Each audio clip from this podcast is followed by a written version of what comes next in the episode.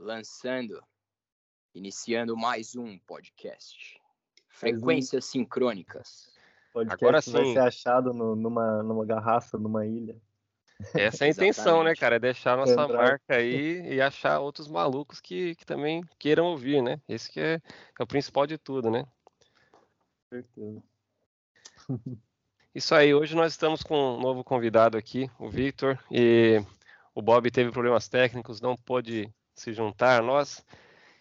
Mas é isso aí, vamos ver onde é que a conversa nos leva. A gente, na verdade, a gente já estava até conversando, né? O Victor estava falando que nós estamos é, aparentemente aí no, prestes a descer a montanha russa. Então, continua aí, Victor. Ah, cara, a gente tá vendo que tudo que foi meio que é, designado e todas as linhas que foram traçadas, digamos assim, nesse tabuleiro global, tá vindo para algum fechamento, né? É o que, tá, que me parece. No, no, na visão de vocês, como é que tá? Há tanto, mas isso é uma coisa, né? Tem esse, essa situação externa, mas isso acaba tirando foco do nosso interno. E como que vocês estão vendo tudo isso? Eu acho que é bem por aí, cara, isso que você falou, né? Porque a ideia é criar uma falsa certeza. E isso é um problema muito grave, porque se a gente voltar até na filosofia medieval, Raimundo Lúlio, ele falava do entender livre de preconceitos. Então, basicamente, ele estava falando para a gente ter uma mente mais aberta, mais ampla, né? E ele fala, ó, tem um negócio que ele fala aqui, ó, tem o que duvida, o que afirma e o que nega. E ele fala que o entendimento do investigador deve supor que ambas, afirmativa e negativa, são possíveis. Ou seja, a ideia é você não se prender a uma certeza cristalizada, mas você está buscando ampliar a sua percepção para que você se aproxime da verdade. E a verdade é um bem absoluto, então a gente não tem como construir uma verdade. Isso por si só já é uma ilusão e já afasta você da verdade. Eu sinto que a gente está nesse caminho de construir verdades confortáveis para que a gente não se conheça de fato. É verdade. verdade. Hoje eu estava até vendo umas notícias assim, né? Essa loucura, questão mundial e tudo. E nesse meio tempo também tem meu canal no, no YouTube. Eu tento, às vezes, trazer algum assunto, mas bem de leve, né? Mas é, recentemente eu percebi que meus, minhas visualizações estavam diminuindo. E aí eu fui fazer uma pesquisa hoje, né, para ver alguma estratégia para tentar aumentar as visualizações. E eu achei esse vídeo de um, de um youtuber. E o que ele fala é que na hora de escolher um título para o vídeo, é importante utilizar frases que, é, das duas, uma, ou que é, provoquem o medo das pessoas ou o, o prazer, né, ou alguma coisa muito boa. Então, é, nós percebemos que isso é muito básico, é muito óbvio, né? Então, quando a gente quer manipular, quando a gente quer trazer atenção, quando a gente quer, sei lá, de alguma forma fazer com que as pessoas ajam, nesse caso, uma, uma, um exemplo simples, né, de trazer a pessoa para clicar no meu vídeo ali, é utilizar uma frase que ela tenha medo, algum, eu sei lá, eu é, posso citar alguma ameaça iminente, ou então uma solução enorme para um problema da vida dela, mas tudo tudo é, se reduz a isso, né? As pessoas têm muito medo, né? Tem uma tendência a ter medo. Eu acho que quem é reação, controla as né? coisas, exatamente, quem controla as coisas busca justamente a reação das pessoas diante das situações que eles, que eles trazem. E, e são situações que, no final das contas, se reduzem né, ao, ao medo ou ao prazer, né? Seja ele qual for. Sim. Isso daí está relacionado, creio eu, à tese do Freud, né? Que ele fala dos princípios de prazer, né? E que a gente tem a busca pelo prazer e também tem o fascínio pela morte, né? Algo mais ou menos assim. Eu não tô com essa teoria tão fresca na minha cabeça, mas ele fala do Thanatos, né? Que é o impulso de morte e que é uma coisa que guia a gente inconscientemente, junto com o princípio do prazer, né? É, eu lembro de algo assim do Freud, né? E você estava falando do YouTube, cara, eu tô vendo que muitos é, criadores de conteúdo atualmente estão sendo, tipo, subjugados e deixados de lado pela plataforma, não só atualmente, mas antes, era muito mais quem trazia um conteúdo político. E hoje, que nem eu vi no comentário hoje mesmo, o cara falando, cara, qualquer conteúdo que não é uma coisa que, que, que vai te, te deixar mais burro ou te aderir a esse princípio do prazer ou, do, ou da dor, está sendo meio que deixado de lado. Então, aqueles conteúdos que te trazem um conhecimento maior sobre você mesmo, está sendo meio que censurado, né, pela plataforma de desmonetização, né, que, que daí a pessoa coloca todo o trabalho dela lá e não ganha nada em retorno. Sim, exatamente. Agora, olha, eu acho até que, posso estar enganado, mas eu acho até que o movimento de desmonetizar ou até mesmo deletar, excluir os canais, acho que até diminuiu, mas naquela época, um pouco antes da eleição do Trump, naquela época, quando estava, acho que no Brasil também, né, estava tendo eleição próxima a isso, mas o que teve de canal que foi deletado por, por, sei lá, por apoiar uma ideia que não seja a ideia dominante, foi uma coisa assustadora, assim, foram centenas de canais grandes, canais famosos, né, ou seja, a plataforma prefere perder o dinheiro, porque toda vez que uma pessoa famosa coloca um vídeo, quem está ganhando dinheiro de verdade é a plataforma, né? O, o que a gente ganha como produtor de conteúdo é uma, uma, fração, né? É uma porcentagem. A plataforma prefere dar um tiro no próprio pé, perder vários canais simplesmente para afirmar uh, o posicionamento político dela, né? Hoje em dia, eu acho que o que está acontecendo é mais é isso mesmo que você falou. Eu acho que não é nem tanto essa coisa de ir lá e, apagar o canal e impedir a pessoa de postar, né? É uma, uma coisa até mais cruel, que ela a plataforma permite que você poste, que você fale as coisas, mas ela simplesmente te joga no, no limbo lá, deixa seu vídeo completamente esquecido, né? Não, ele não é divulgado, ele não é entregue para ninguém. Então a pessoa pensa que ela está ainda produzindo conteúdo para alguém, mas na verdade a, a censura foi uma, de uma forma mais, é, mais sutil, mas ainda assim a censura, né?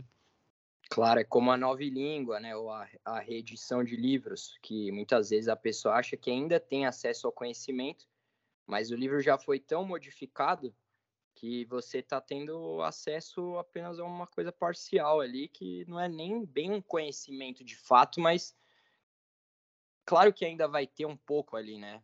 Vai identificar algo se você souber cavar. Mas se você não tem isso, você vai ler aquele livro e vai falar, ah, aqui está tudo. Só que você vai ver a edição mais antiga do livro era diferente. Por quê? Será que foi porque melhorou o livro ou porque está enxugando ele? Limitando ele, né? É, tem aquele filme, o... e o livro também, Fahrenheit, alguma coisa, né? Que saiu na é 451, se pá. É. As coisas de numerologia, e também eu não entendo muito, mas eu sei que tem um grande, um grande fator numérico por trás, né? Tudo isso. Eu vi que o, esse 11 de setembro que vai vir, vai ter a conjunção do Marte em Aldebaran, que, que é uma das quatro estrelas fixas do as quatro estrelas mais brilhantes fora os, os, os sete planetas. E no 2001 lá foi a conjunção Lua e Aldebaran, que é na constelação de Touro, né? E Marte é o deus da guerra. Então ele vai hum. estar no lugar da Lua nesse 11 de setembro. Eu não sei o que isso significa, mas, mas ele vai estar lá bem lá no olho do touro. Que doideira. Uhum, e esses eclipses também que estão acontecendo, né, cara? É uma coisa de, de se pensar, porque vai, teve o, vai ter o segundo da, da América do Norte, né? Que vai fechar o X sobre a, a cidade de St. Louis. E a gente vai ter o nosso segundo aqui da América Latina, eu não sei, acho que é em 2026 o nosso. Mas tudo isso são sinais dos tempos, né? E, e aquele lance que fala que os antigos, né, eles tinham outro corpo celeste para explicar os eclipses, né? Chamado Rahu. Hum, um planeta não... maléfico natural na astrologia védica. Ó. É um ponto de órbita da Lua ao cruzar a eclíptica se dirigindo para o norte. Hum. Você já ouviu falar sobre esse Rahu? Eu não. Eu não.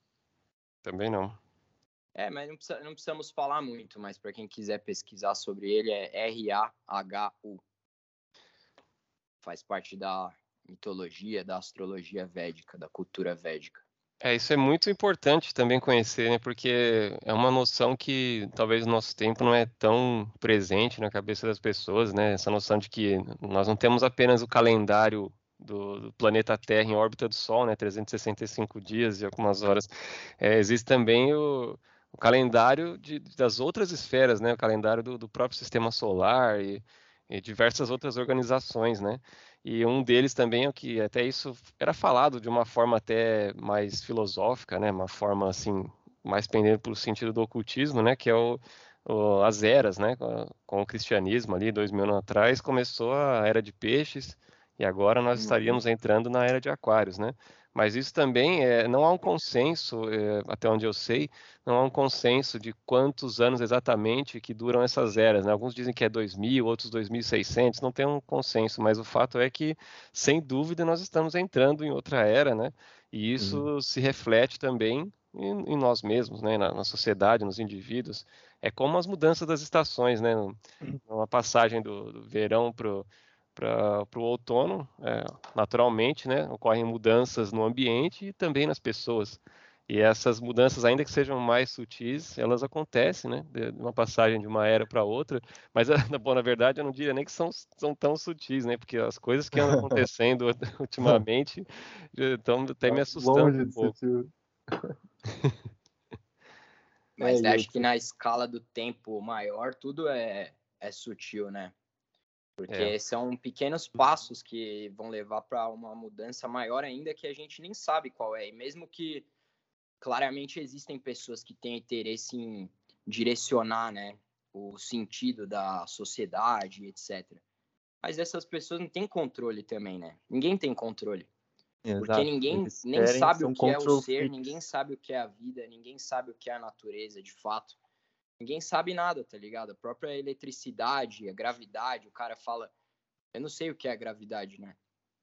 Eles falam isso e não sabe o que é, ninguém sabe o que é eletricidade também. Você vê os, a manifestação dela, você usufrui dela, você calcula, etc. Mas da onde brota a eletricidade? O que gera a, a o que gera a fonte da eletricidade, né? Porque ela aparece da onde? Tem várias explicações, mas é infinito, você não vai chegar no final disso. E é a mesma coisa a vida, né? O ser humano está vivo, o que, que faz a vida existir? Aí você vai ter a explicação materialista, mas ela é muito limitada. É, o que a gente foi alimentado foi essa explicação, né? E em relação ao, à astrologia, o que a gente está passando, pelo que eu pesquisei, a gente é dado a astrologia tropical. E essa astrologia ela está errada por 23 graus e meio. Então, se você quer ver como são as estrelas de verdade, também na hora do teu nascimento tem um programa que se chama Stellarium e você pode ver o, é, o, as estrelas a partir do, do, observatório mais perto de você, no mundo inteiro. Então lá você consegue estudar melhor, né, o, as culturas estelares, mesmo que ela foi bem apagado muitas das culturas, mas ainda tem lá, tipo, tem a Tupi-Guarani, mas, mas ela é bem, bem básica, assim, né? E, e essa relação do nossa, da gente estar tá numa transição de eras, eu, eu acho que com certeza está é, tá acontecendo. As máscaras, para mim, foram uma prova disso, porque eu acho que foi um, um ritual de ar para sufocar a gente, porque a gente, o prana, a nossa, nossa energia vital, a nossa essência, e você vê como, como foi meio que sem nem questionar, que as pessoas começaram a, a aceitar tudo isso. E essa era de peixes que a gente está saindo era do coletivo, do, dos cegos guiando os cegos, e da era do acreditar, enquanto a era de aquário, que é uma era prometida, é a era do saber, da individualidade, o karma. E, e essa era foi muito profetizada e prometida por várias culturas que tem, tem os símbolos que são da, da estrela da cruz fixa, que é a era de aquário, daí é o aquário, leão, touro e mais um signo lá, que eu, não, que eu acho que é escorpião, se eu não me engano, que, na verdade era uma águia e daí eles transformaram no escorpião. Pode crer. Mas essa é a minha, a minha visão sobre isso atualmente.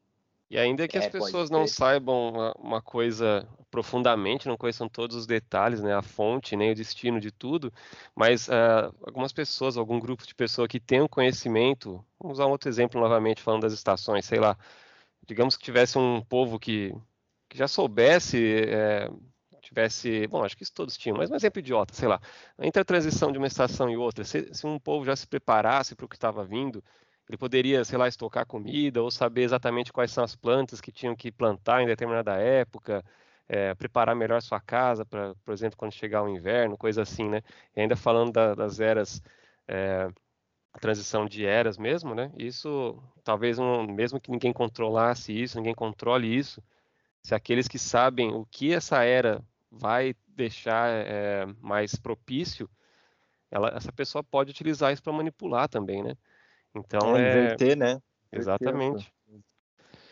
E é bem assustador pensar, né, que é, o aquário, apesar de aqua, né, ser água, mas o signo de aquário é, é um, do elemento terra, né? Então a gente ar. pensa também que muita não, coisa vai. Aquário é elemento ar, não é? Aquário é ar. Aquário é ar, é. É ar? É, então. É ar, é o ar. Então já não vale mais nada que eu ia falar. Não tem problema, é, mas, mas tudo valeu isso... antes disso. É, a gente claro, não claro. pode julgar ninguém por um erro, cara, porque todo mundo erra, né? Ninguém sabe tudo, tá todo mundo aprendendo, cara. E eu acho que, eu, que a gente acaba pecando às vezes. Não sei se eu, eu tenho tentado me consertar isso, mas essa arrogância espiritual, tipo, ai, como essas pessoas não sabem nada, porque a gente teve lá também, né, cara? E a gente tem que agradecer que, que alguém ou algo nos ajudou a enxergar um pouco mais, porque imagine ver tudo da perspectiva que você via antes de 2020. Ia ser um inferno para mim, na minha percepção. E assim, também é, é aquela coisa, né? Você não necessariamente também é tão diferenciado assim, porque você está vivendo nessa realidade com essas pessoas por alguma razão. Então, se a gente fosse tão espiritualmente superior, elevado, a gente não ia nem estar tá compartilhando disso, né? Ia estar tá já em outro lugar. Então, então a, e a prepotência faz a gente decair, né, no nível espiritual, porque espiritualidade parte do princípio que você, embora seja sempre um indivíduo, você vai compreender que você está interligado com o todo, né?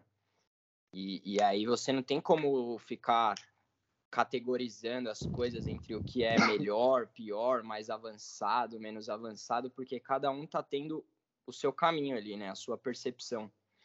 E se o seu papel às vezes é o do sacro ofício, de você passar horas e horas buscando a verdade e tal, isso não quer dizer que necessariamente a gente esteja até espiritualmente mais avançado, né?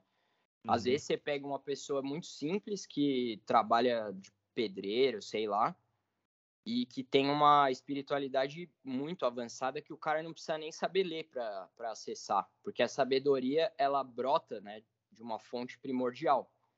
Natureza então, a ensina, gente precisa ficar cavando, né? Porque a gente já está tão fodido pelo sistema educacional e pelos desenhos animados e pela indústria da música e cinematográfica que a gente precisa do conhecimento para acessar a sabedoria.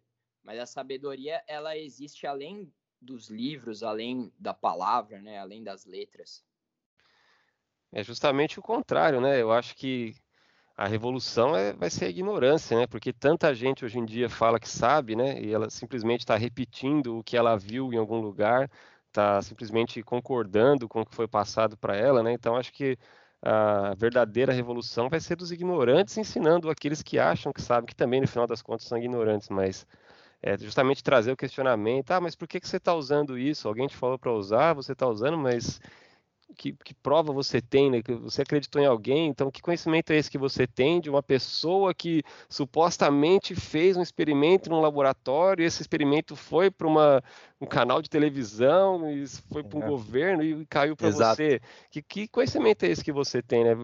Uma pessoa ignorante que talvez esteja ali, um morador de rua, olhando para aquilo, caramba, que, que merda que você tá fazendo, né? Tipo é, eles, é que falta é a nossa, a, o conhecimento através da experiência, né? Isso, que é a base da gnose, né? A gente, a gente escuta muito e e fica só nessa do, na teoria e na prática, que é importante, às vezes carece o, o homem moderno.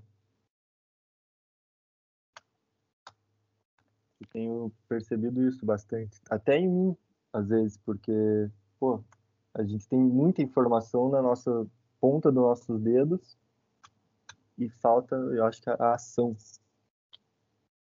É, um exemplo é o que tem acontecido aqui mesmo na Inglaterra, que foi uma coisa assim estranha de ver, né? Um, de repente, quando, quando aconteceu essa invasão da Ucrânia, né, por parte da Rússia, claro, toda a guerra é abominável, é, estúpida, a coisa mais idiota que existe, mas é, quando aconteceu essa guerra, o, a mídia aqui, né, todas os grandes da sociedade começaram a incentivar as pessoas a apoiar a Ucrânia. Então, você via bandeiras da Ucrânia por, por toda parte. Chegaram a tirar a bandeira do Reino Unido e subir uma bandeira da Ucrânia no lugar todo mundo tirou as bandeiras, né, do, as bandeiras do, das cores do arco-íris, colocou a bandeira da Ucrânia. Então, a coisa mudou de repente, né? Agora é isso aqui que você tem que apoiar, olha lá, todo mundo, olha para essa bandeira aqui, é isso que vocês têm que fazer. E todo mundo colocou essa bandeira para cima e para baixo. Agora já acabou, já passou, ninguém lembra mais. E nem... na guerra não mudou nada isso daí. Né? Exatamente. a bandeira na Inglaterra, tipo, os caras que tá lá na guerra não tá nem vendo porra nenhuma. Então, Capaz deles verem no Instagram e falar, meu Deus, que bosta.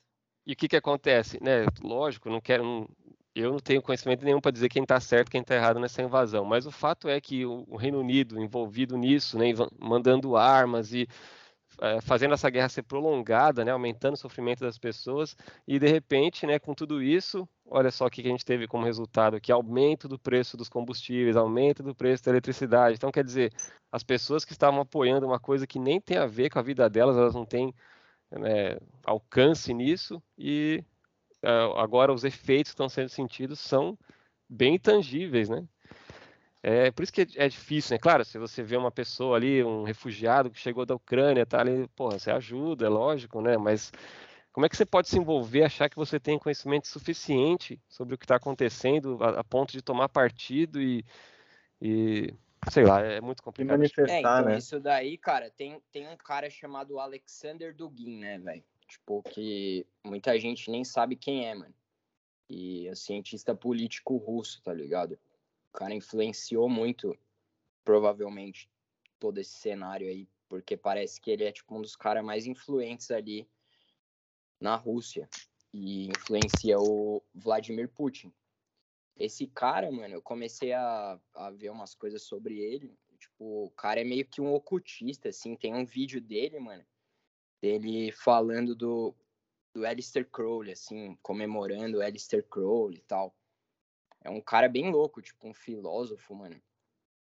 Bem, tem vários livros e é um cara, mano, já veio até pro Brasil. Tem gente no Brasil que segue esse cara. E é um cara bem curioso, assim, de se eu, da gente olhar para, eu acho, tentar entender um pouco mais sobre o que está acontecendo. E aparentemente tudo está sempre além dessa ideia de, de lados, né? Do que está certo, do que está errado, que é muito difícil a gente saber.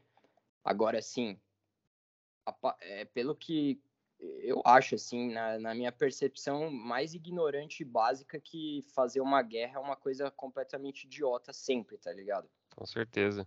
Não sei, não vejo uma, nenhuma razão lógica, nenhuma explicação que faça fazer sentido, sabe? É, uma coisa é você se defender faz... de um ataque, né, contra a contra você. Aí é diferente, né? Mas também é foda, cara, porque não tem por que você hoje em dia acho um ficar atacando o outro, mas já já passou essa fase aí, né? Nunca deveria ter começado. Do... É, isso a gente já não, não pode falar, porque na antiguidade era a realidade dos reis lá, não sei como funciona, cara consciência da, da humanidade daquela época é a consciência da humanidade daquela época, né? Agora, eu acho que hoje a gente já tem outra potencialidade e pode criar outra, outra realidade, né? Vocês já ouviram falar aquele é, Poder dos Pesadelos, aquele documentário do Adam Cortes, um Não. cara inglês? É, Não. então, ele fala como se essa ameaça de um, um medo perpétuo é, em cima da, da cabeça das pessoas é mais um instrumento para deixar a gente para mobilizar nossas emoções para certa direção, né? E eu acho que é exatamente isso que a gente está vendo, que a gente viu com essa guerra, porque parece que não acabou, né? Pelo jeito.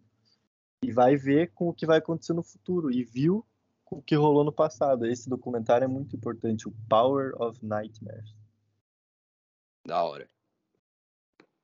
Power of Nightmares. Qual que é o nome do cara mesmo? É Adam Curtis. Adam Curtis, Curtis, né? Curtis. É. Cara, aí tem uns baita documentários. Da hora. Ele era da BBC, né? Eu acho que ele foi demitido da BBC, eu não tenho certeza. Isso Power já é um, isso é um bom sinal. Ser demitido da BBC já é um ótimo sinal. Adam Curtis. Bem legal, né? É um bom sinal, né? Ele tem outros, né? A Vitória Fantasma, Sombras na Caverna. Parece ser bom, nunca assisti nenhum. Da hora. É, mas é uma é um cenário meio que, pô, tem alguma coisa pior que guerra, assim, não? Acho que difícil, né? Ah, não tem. Em termos sociais, é um acho que não. Mesmo, né? É. E o cenário que tá na Venezuela, vocês têm acompanhado esses vídeos que estão saindo lá? Meu senhor amado. O que que é? Não, não vi nada, cara. Eu também não. Nossa, aí, por favor. Tá, está um estado total de calamidade, tipo, não existe mais médico, praticamente. Todo mundo que, que trabalha, trabalha para o governo. O salário que todo mundo basicamente está recebendo é 60 reais por mês. O controle do, da comida está totalmente sobre o Estado. E isso, to, vários da, das, desse pessoal bolsonarista que eu, que eu que tem no Twitter, ele, eles que compartilham essas coisas, sabe? Cara, isso é um Pode cenário crer. que o Brasil tá meio que imunizado disso, por, por enquanto, parece, né? Não totalmente, é, foda, mas. Cara. Mas não tá da situação que, nossa senhora, os vizinhos nossos estão. E a Argentina também tá bem ferrada. É, eu até vi uma notícia hoje mesmo, um pouco antes da gente telefonar aqui. Nem sei se posso dizer, porque ainda não, não, não cheguei a confirmar, mas supostamente aqueles, aqueles grupos, é, aqueles fundos de investimento, aquele BlackRock, Vanguard, é, também a Monsanto, né, aquela grande empresa, é, acho que faz produtos agrícolas, diversas coisas, essas empresas teriam comprado uma quantidade enorme de terras na Ucrânia, justamente daquelas regiões onde a Rússia está eh, ocupando, que é a região sul da Ucrânia e leste. E essas regiões são também as regiões mais férteis, né? As terras mais férteis da Ucrânia são essas regiões. Então essas grandes empresas teriam comprado. Você imagina, né? Está em guerra, aquela destruição é invadido pela Rússia. Então eu imagino que pessoas que tenham terras ali, de repente, sei lá, deixaram suas casas, deixaram suas terras, resolveram ir embora. Então é mais fácil você comprar das pessoas numa situação dessa, né? Eu não sei se, se, essa, se é verdade, não tenho a confirmação dessa notícia, mas eu não duvido, não duvido nada que seja possível, né? E são regiões que é, só essas regiões já são mais terras cultiváveis do que todas as terras cultiváveis da Itália inteira, né? E a Itália é um grande produtor Nossa. de alimentos da Europa, então é, é de se pensar, né? Cada vez mais as grandes empresas comprando não só terras, mas tudo, né? Recentemente também, parece que o Bill Gates, essa notícia eu já vi em mais fontes também, que o Bill Gates se tornou o maior dono da, de fazendas dos Estados Unidos, né? Através da, das empresas dele, etc. Então, olha que absurdo, né? Uma coisa que é, e eles dizem que é para o nosso bem, né? Que tendo essas, essas, grandes empresas, eles vão conseguir direcionar melhor a, a produção, é, controlar melhor o que deve ser produzido. Mas quem que pode acreditar nisso, né? Quando que uma grande empresa vai pensar no bem da sociedade? Isso, isso não é, existe. É. Eu acho e que está caminhando para é isso. É assim, quando abre, abre as portas da liberdade para alguma pessoa, mesmo que essa pessoa seja bem intencionada, Vamos supor, você abre mão de uma liberdade para alguém bem intencionado te proteger. Vamos supor que isso possa acontecer. No futuro, essa liberdade que você abriu mão vai continuar disponível para uma pessoa que não seja bem intencionada. E aí, como é que você vai fazer? Exatamente. Aí você vai ter que é, fazer aquilo lá, cara, louvar o seu carrasco e agradecer ainda que ele tá te dando um pão. Exatamente eu, eu, eu, sinto assim dentro de mim que talvez seja ao redor do mundo inteiro, meio que como tudo isso aconteceu no ano de 2020, que talvez infelizmente é isso que aconteça. Muitas é, guerras, é, disrupção civil, porque é aí que o, que o dinheiro tá para ser feito também, né, cara? Tem aquelas frases antigas do, que falam sobre quando a guerra tá rolando, quando o sangue tá, na, tá nas ruas, tem gente fazendo muita grana. Sempre, sempre foi assim. Mas isso é das antigas, né? Então, eu acho que também a gente não tem que cair na, na piração de ficar vendo como se a gente estivesse num cenário apocalíptico, tá ligado? Eu acho que não é bem por aí, porque também a nossa sociedade hoje a gente vê vários problemas, mas hoje a gente tem várias coisas boas também, né? Tipo, você tem um chuveiro quente na sua casa, tá ligado? Você tem uma privada. Isso daí, meu, você aperta Sem um botão, eletricidade né? Deu um backfire, tipo, que isso pode acontecer, mas que de certa forma isso vai unir mais as pessoas também em tempos de calamidade e, e escassez. É, vai deixar mais fraco, né? Mas aí depende de cada um, né? Você pode ah, usufruir disso e ficar mais forte também e saber. Aí, é, aí é uma escolha pessoal, individual, né? E a gente Verdade. não tem como ficar salvando os outros, ficar mudando a vida das pessoas, porque isso é até errado, né? Verdade. É, sem dúvidas que a sociedade como é construída hoje, né, em torno das cidades, a, o modo de vida urbano, ele é muito frágil, né? Nós tivemos prova aí agora no começo da, da pandemia, né, em 2020, eu cheguei aí no mercado aqui, acho que no Brasil também foi a mesma situação, e a maioria das prateleiras vazias, foi uma, eu até filmei isso, e foi uma coisa extremamente assustadora, né? Uma coisa de, sei lá, uma semana que você não tem entrega, acabou tudo, né? Acabou o estoque do mercado e aí? É, realmente é muito frágil, né, o nosso sistema. É, ele funciona, né? Nós temos a água quente, nós temos diversos confortos, facilidades. Nossos trabalhos hoje em dia né, nem se comparam com o trabalho de um produtor rural ou um trabalho do, dos primeiros que foram trabalhar na, na, Revolução Industrial lá, 1800 e bolinha. Hoje em dia nós temos uma condição muito melhor em praticamente tudo, né? Mas ao mesmo tempo tudo isso é muito frágil. Foi construído um, é. um castelo, né, em cima de um, uma areia movediça praticamente, como diz na música do Raul Seixas, né? Uma com um palito você para a máquina, né? Então, esse é, é o problema. Um termo é, que eu vi caso, que é a ilusão da abundância. Da pandemia foi bem isso, né, cara? Foi bem isso que você falou, porque foi um pânico desnecessário, né, no começo, se você for ver. E, e o que tava, você viu vazio ali é porque foi simplesmente uma guerra psicológica. Falaram para as pessoas um, um X, uma informação X, a pessoa interpretou lá e foi lá e todo mundo saiu comprando papel higiênico. Aí eu lembro quando eu vi também as coisas, todo mundo comprando um monte de coisa, eu falei, bom, eu não vou fazer isso, porque eu acho que não precisa. Mas aí eu comecei a ir em outros mercados e tinha comida em outros mercados e dava para pedir comida. Não, não tinha uma escassez real, era uma escassez simbólica, criada só por uma ideia. E isso que é o mais curioso. E parece que que é fácil resolver esse problema, né? Não precisaria ter feito isso. Se a gente não consegue lidar com uma crise, a culpa é nossa, não é do sistema, né? É do indivíduo que não está conseguindo usar as ferramentas que ele tem à disposição. E a gente está fazendo isso, aparentemente, porque a gente já está muito próximo de uma sociedade perfeita, se a gente quiser, porque já tem o recurso, já tem tudo, conhecimento. Então falta só boa vontade mesmo. De fato. E essa boa vontade tem que partir, né, de cada um, que nem o tem a música que eu, que eu escuto lá da a Águia e o Condor, que é da profecia da, da, da rejunção do, da América do Sul com a América do Norte. Ele fala, gente, cada um de nós tem que trazer o, o céu na terra, senão ele não vai acontecer. E é difícil. Está nesse ponto, né? Eu não sei, eu sinto que a gente tá num clímax muito sinistro, tipo, eu não sei, cara, eu tenho um pressentimento assim, mas pode não acontecer nada, mas quer dizer, tudo já tá acontecendo. É.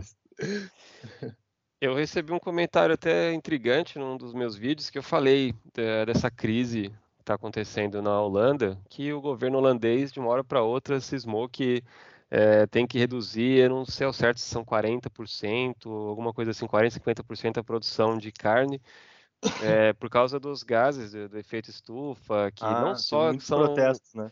teve muitos protestos, né? Mas é, não é só por causa do, dos peidos da vaca, mas também por causa de todos os gases que são gerados na, na produção do alimento da vaca e, etc. Né?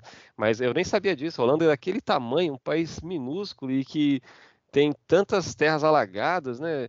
e ao mesmo tempo é um dos maiores produtores, acho que o maior produtor de carne da Europa. Fiquei bem surpreso de saber. A gente não tem noção do tamanho, né, de um país, né? A gente vê no mapa aquele país minúsculo e é o maior produtor de carne da Europa. Mas enfim, e com tanto de protesto que está acontecendo lá, né, as pessoas obviamente é, questionando isso.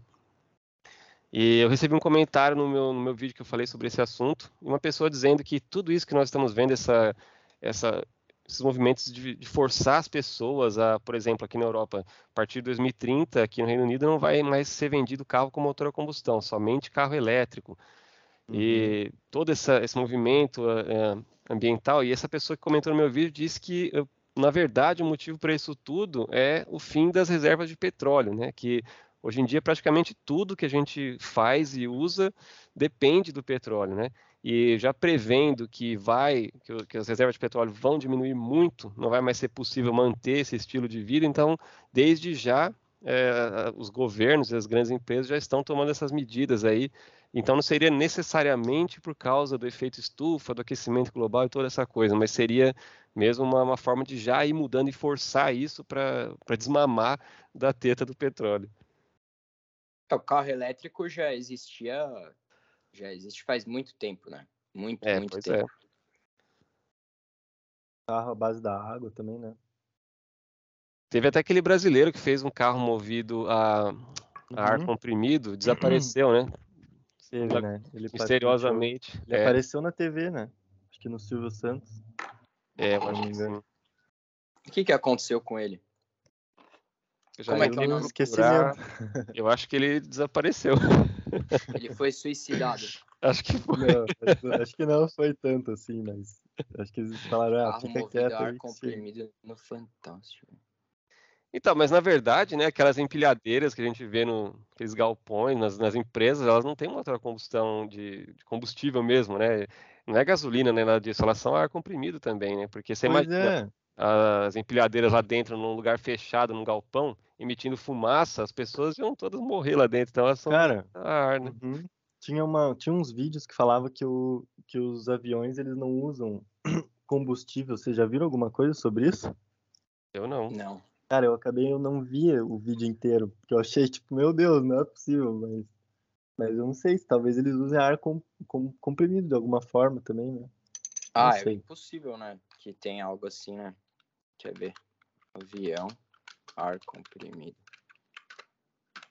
Eu não sou nenhum negacionista do. Um avião. Eu não sou um negacionista, avião é como um né, cara? cheio de ar, ó. É. Como funciona o sistema de ar do avião. Mas negacionista por quê, Felipe? Não, no sentido do, do, aquecimento global, eu não digo nem que sim nem que não, eu não tenho condição de saber isso, né? Mas é, eu vejo muitos exageros nesse sentido, principalmente nos países desenvolvidos. É, são muitas coisas que, que ainda coisas que talvez nem começaram, mas que vão começar a ser implementadas. É, tem algumas cidades na Itália que já estão implementando um sistema de pontos para pessoas que mudam seus hábitos de consumo, para poder reduzir a emissão de carbono. Muita coisa que a gente compra já está vindo com a informação de quanto carbono que foi emitido para a produção dessa coisa. E é, é, um pouco assustador pensar o tanto de coisa que eles pretendem fazer em nome disso, né, em nome dessa desse aquecimento global. Eu vi estudos até, estudos científicos, é, um artigo falando né, que durante a pandemia, com metade do mundo praticamente é, deixando ah. de se locomover tanto, ficando em casa e tudo isso, as emissões é, não diminuíram, não, não teve um impacto, né? Não teve um impacto, um impacto considerável na redução disso. disso. É, e... Mas eu acho que não foi que eles falam que, que teve um impacto, foi bom para o ambiente, não foi algo assim? Não, eu vi um que falou que não, que foi irrelevante, assim, as pessoas deixarem de se locomover e tudo isso. Tem tanta contradição, né? Pois cara? é, é justamente esse é o ponto. É justamente, é uma coisa é que. Confusão, né? Babilônia. É, como é que você pode é, fazer uma lei baseada em algo que tem tanta, tanta incerteza, tantos estudos que são conflitantes. Como que você pode, de repente, transformar isso em lei, modificar a vida das pessoas? A não ser uma coisa assim, né? Se você der um tiro na cara de alguém, você tem que ser preso. Então, isso é uma lei e acabou. Porque não tem como você negar, né? É uma coisa que qualquer um consegue provar e saber que está errado, que é consequência disso, mas um estudo desse, assim, que que ocorre em diversos locais com resultados diferentes e de repente os países vão tomar grandes medidas contra essa coisa e modificar nossa vida. Eu, eu, tenho um pouco de resistência com coisas assim, sabe? Aliás, com tudo que é, é imposto, né? Mas com coisas que você. Ah, você não pode socar uma pessoa na rua. Claro, isso daí é muito fácil você entender por quê, né? Mas é, é complicado. Eu tenho visto que do, por, é, essas, essas agendas, elas tem um, é, um fundo de verdade e é um, são coisas que, que a humanidade a humanidade está sendo direcionada, mas ao mesmo tempo eu acho que elas têm um fundo simbólico e que merece uma análise mais profunda também, porque tudo que tudo que a gente vê atualmente é um, é um tem um simbolismo, né, por trás do disso. Eu acho que tem a ver com, a, com essa era que está acabando também mas com, com aquele esse negócio do carbono, a gente sabe que a gente é feito de carbono, né? E, e eu não sei, cara. Sei que tem camadas e camadas para tudo que está acontecendo. E se a gente fica muito, muito nessa de querer descobrir, a gente fica louco. Por isso que volta ao que eu falei no começo. Essas agendas, tudo externo, acho que acaba distraindo a gente da, da nossa jornada, né? Muitas vezes quando a gente fica meio que nessa paranoia, porque tem mil motivos para a gente ficar na paranoia, no poder dos pesadelos, e acaba distraindo a gente do, do nosso caminhada, né? Exato. Não que a gente não tenha que prestar atenção, ser um alienado, mas, mas é isso que essa realidade meio que quer, né? Muito a nossa atenção, o nosso investimento emocional nessas coisas. É, e a, e a atenção não é para o mundo, né, que eles estão levando a sua atenção, eles estão te levando para a informação. Você dá atenção para a informação, mas o mundo concreto, físico e real, não. Você não tem que ver isso, né? Tipo a sua percepção, tá, a sua é intuição, a, como você percebe a realidade, né? Isso não uhum. importa. O que importa é o que esse cara aqui falou para você. Tem que perceber a realidade dessa forma, certo? É. Botando uma viseira na gente metaforicamente. Mas aí cada um põe a viseira, né? É assim, todo mundo vai ter alguma coisa ali que tá obscurecendo a verdade, né? Mas depende de você, do, do, da sua inclinação para acessar a verdade. Isso aí eu acho que não, não sei se qualquer um consegue chegar a isso, não. Acho que não é, e nem é para isso. acho que cada pessoa tem um propósito na, na existência, né? E, inclusive, eu acho que o, o, mal tem seu propósito também.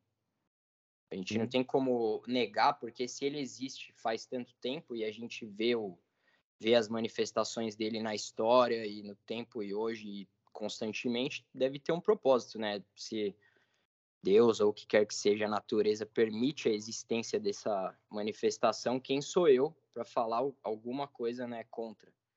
Agora, ao mesmo tempo, tem um, algo que também brota do meu ser, que eu não sei de onde que vem, que fala que existem virtudes que podem se opor ao que eu vejo como sendo o mal. E aí que eu acho que está o amor pela sabedoria, para você buscar acessar essas virtudes, que na verdade elas existem além da nossa existência, e a gente precisa gravitar em direção a elas e a gente nunca consegue contemplar plenamente, mas a gente sabe. Então, hoje eu vejo como o bem e o mal existem de fato e dá para você perceber com clareza, não é relativo. E essa uhum. ideia da relativização do bem e do mal é muito perigosa e ela é antinatural, na real, é uma abstração, porque na prática você sabe o que é o mal. É tipo assim, você tomar um soco tá na cara na ou você ganhar uma, um carinho. O que, que, é, que, que é melhor, tá ligado? Uhum. Diz que Deus escreveu no, nos corações e nas mentes dos homens, né, o que, que é o bem e o que, que é o mal. É.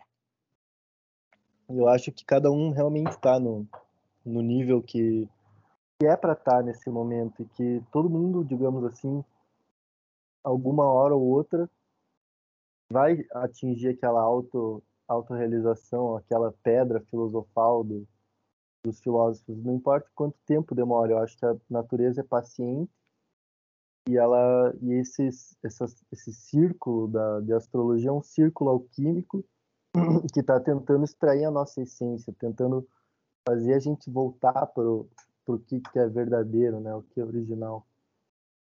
E o mal talvez seja esse desafio, né, a gente saber diferenciar o que, que é o bem e o mal, a carne e o espírito. É, é, são questões bem profundas mesmo, que, que, tá, que eu acho que é uma coisa que está latente, assim, na, no inconsciente coletivo da, de todo mundo, cara, nesses tempos. Porque é um grande tempo ou de você mudar ou de você ficar na mesmice, né? É o que tá me parecendo. É, diante de todos os, os, desafios, todas as adversidades, tudo de ruim que nos é imposto, né? Ainda assim conseguir ser uma pessoa melhor e, e fazer o que está no seu alcance, né? Em volta de você. Nós, nós não temos poder, obviamente, de influenciar a sociedade, né? De influenciar as grandes massas, mas é o que está à nossa volta, né? Fazer o melhor para quem está próximo de nós, né? Exato. É, é o melhor que a gente pode fazer. Né? Ó, tem um, um trecho de um livro aqui chamado A Essência do Cristianismo. Isso já é um livro que o povo não gosta hoje, mas uhum. o que ele está falando é muito legal. Esse cara chama-se Ludwig Feuerbach, não sei falar o nome dele, Feuerbach, sei lá, acho que ele é alemão. Ele fala assim, ó, conhecemos para conhecer, amamos para amar, queremos para querer, isso é, para sermos livres. A essência verdadeira é a que pensa, que ama, que deseja.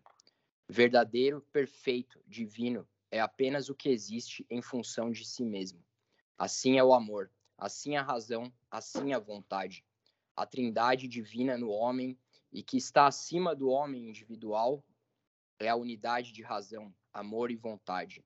Razão, vontade, amor ou coração não são poderes que o homem possui, porque ele nada é sem eles. Ele só é o que é através deles. São, pois, como os elementos que fundamentam a sua essência e que ele nem possui nem produz, poderes que o animam, determinam e dominam, poderes divinos absolutos, aos quais ele não pode oferecer resistência. Ah, show de bola. Essa trindade, né? O corpo, a alma, o espírito. Impressionante isso aí. Vou pesquisar o Ludwig. Muito bacana. É, deixa tava eu ver com saudade de você, Rubens. Ludwig, Porra, tava com saudade. Ludwig Feuerbach. Bah, ele é que nem Bá, tá ligado? Como escreve-se Bá. Ludwig Feuerbach. Com, com W, né? Ludwig. Ô, Rubens, é um cara... posso perguntar uma coisa só que ficou na minha cabeça? Claro, claro. Por que que que teve uma época lá que você que você chegou aí no naquela palestra da Abramovich. Ah, na palestra da Abramovich. Eu fui por ir. Era tua época de porque eu estava estudando arte. Né? Metaleiro, né? Não. É... A época que você gostava de rock, você tinha dito. Sim, sim, eu sempre gostei de rock, punk rock, metal. Eu fui iniciado aí, né? A minha contestação em relação à realidade começou com Beatles, The Doors, Black Sabbath, Kiss, é, e assim por diante, até chegar no movimento punk e tudo. E eu fui andando até chegar uma hora, começar a estudar mais arte, começar a estudar sobre surrealismo, é, Picasso, todas essas porra aí, Salvador Dali, é, Hieronymus Bosch etc. Que hoje eu nem lembro mais os nomes. E fui estudando arte pintando, né? Eu sempre gostei de desenhar, inclusive hoje eu tenho um projeto de figuras de ação, de esculturas, toy arts, que foi a canalização do meu estudo artístico que eu voltei para minha infância, quando eu desenhava bonequinhos ao invés de prestar atenção na aula. e, e daí fui estudar arte e tal, até entrei na faculdade de Belas Artes, fiquei acho que três meses ou quatro lá, até que eu falei, cê é louco, é mó caro isso aqui, é uma bosta, não vou mais fazer. Mas nessa época teve essa palestra da Abramovic, ela estava no Brasil. E ah, aí eu fui, na escola lá. fui ver. Não, foi, foi uma coisa que aconteceu, um evento, e eu fui com, com uma ex-namorada que também estudava arte, ela que me levou.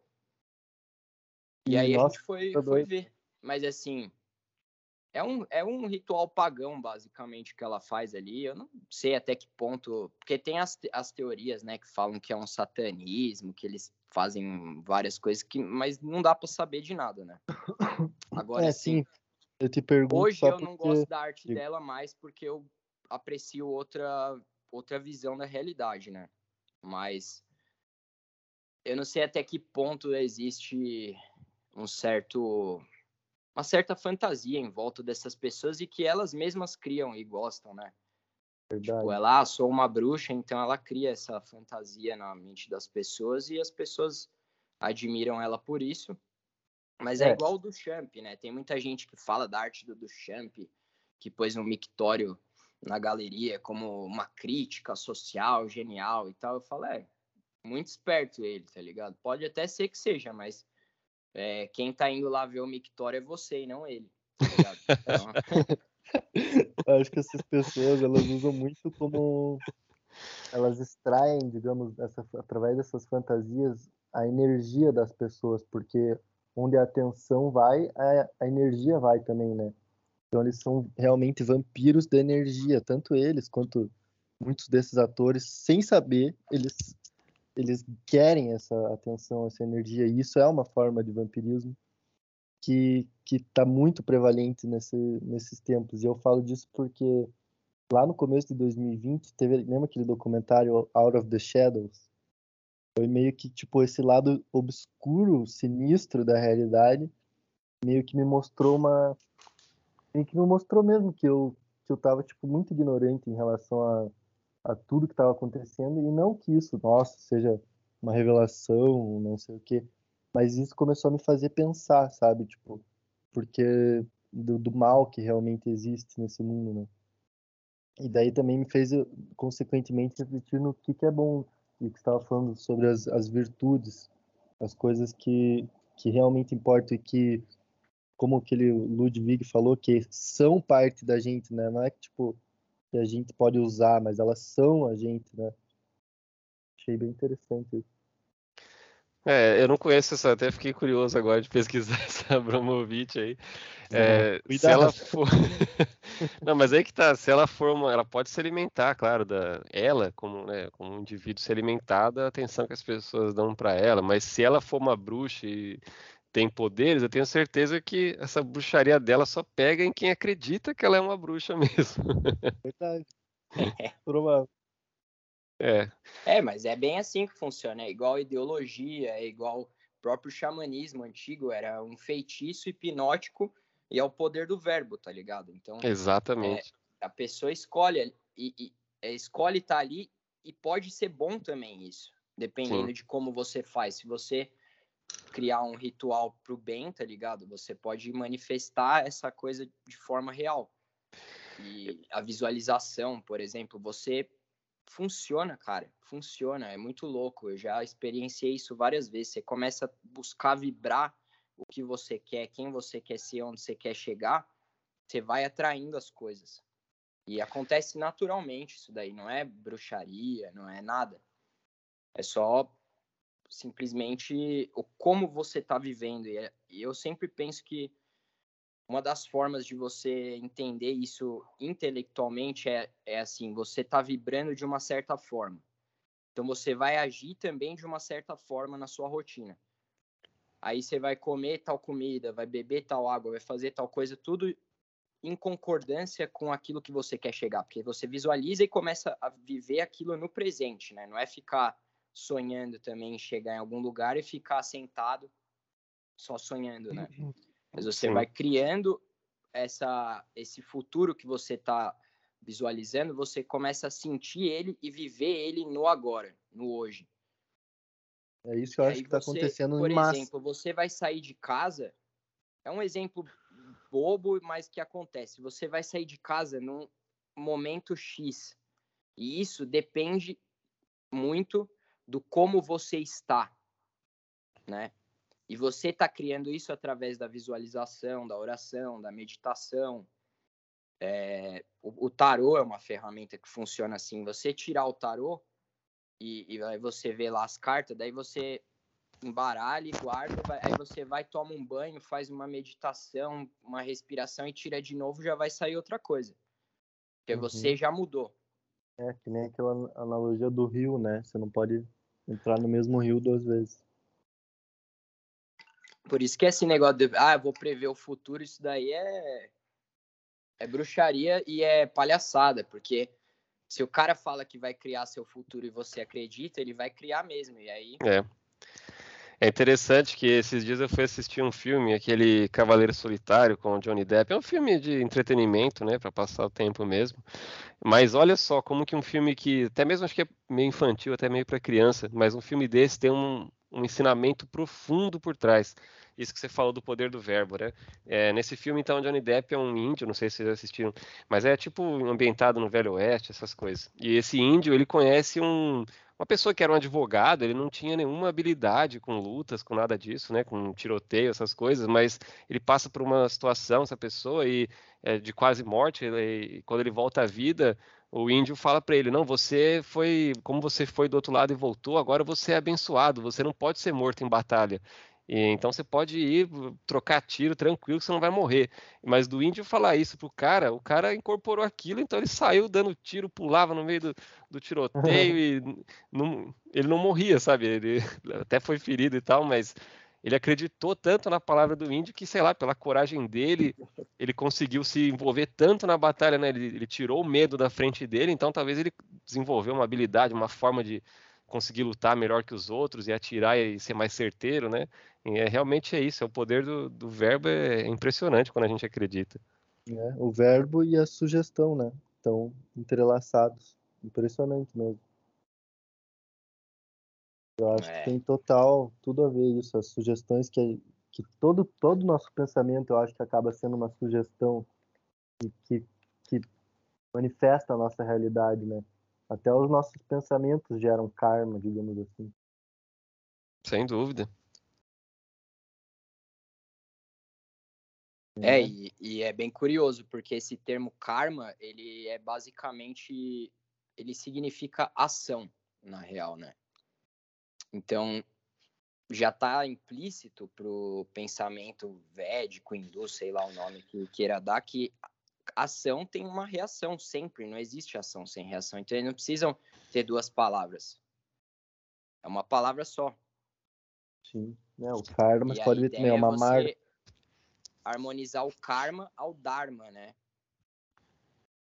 Que o dharma é a força natural que, que já existe. Você não é que o dharma é uma doutrina criada pelo Buda ou por sei lá quem.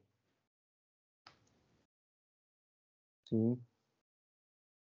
É, eu tenho que estudar mais o budismo. Eu tô vendo outras coisas ultimamente.